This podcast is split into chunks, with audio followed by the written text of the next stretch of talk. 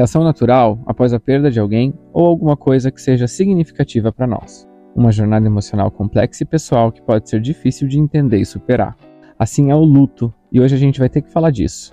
Vem junto comigo e calma, respira.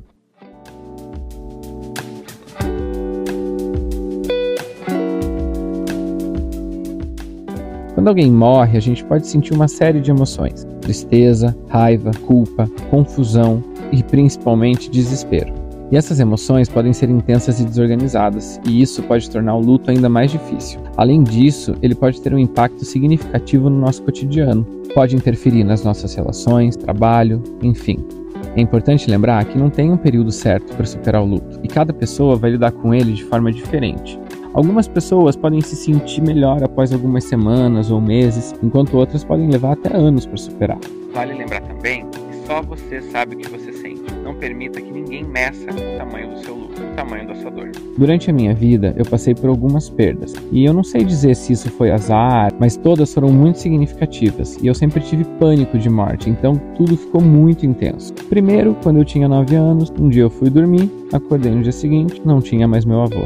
Depois, com 11 anos, minha irmã saiu para ir num show e não voltou. E por último, minha avó. Quando a minha irmã morreu, eu não sei se porque eu era muito novo ou o que, eu bloqueei o meu luto. Eu lembro que em alguns momentos eu evitava chorar porque tinha a minha avó devastada de um lado e a minha mãe do outro, que eu não preciso nem falar como ela estava. Mas eu entubei, aquilo ficou guardado, num lugar onde eu não tinha acesso fácil. Mas com o passar dos anos, e principalmente depois de uma experiência religiosa, eu desbloqueei e me permiti sofrer. Só que agora era um pouco diferente. Eu estava mais maduro, eu já tinha assimilado a perda.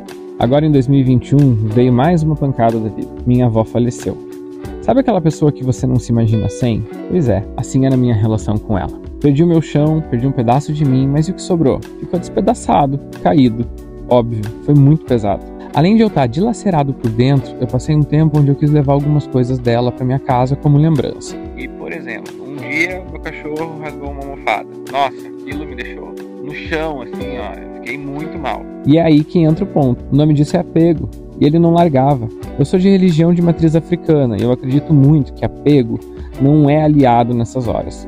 Nem para quem fica e muito menos para quem vai. Mas vamos pensar além da minha fé? Eu ficar sofrendo e remoendo esse sentimento por muito tempo, além da necessidade, só vai me afundar cada vez mais. A única certeza que a gente tem é a morte. Eu tenho medo, ok, é um medo bobo, todo mundo vai passar por isso, mas eu tenho muito medo. Não gosto.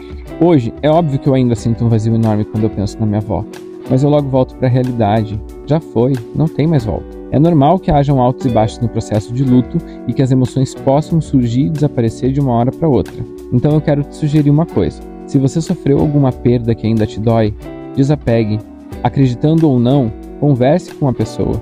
Fale do tamanho do teu amor por ela, da saudade Chore, dê risada, se permita sentir o que você tiver que sentir. Mas depois, reaja. Quando esse ritual acabar, você precisa ter assimilado que o ciclo encerrou e que uma hora vocês se encontram.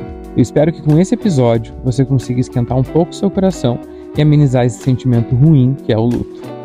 Antes de terminar, eu dedico esse episódio especialmente a um amigo que perdeu a sua avó recentemente e a uma amiga de longa data que também perdeu seu marido há mais ou menos um ano.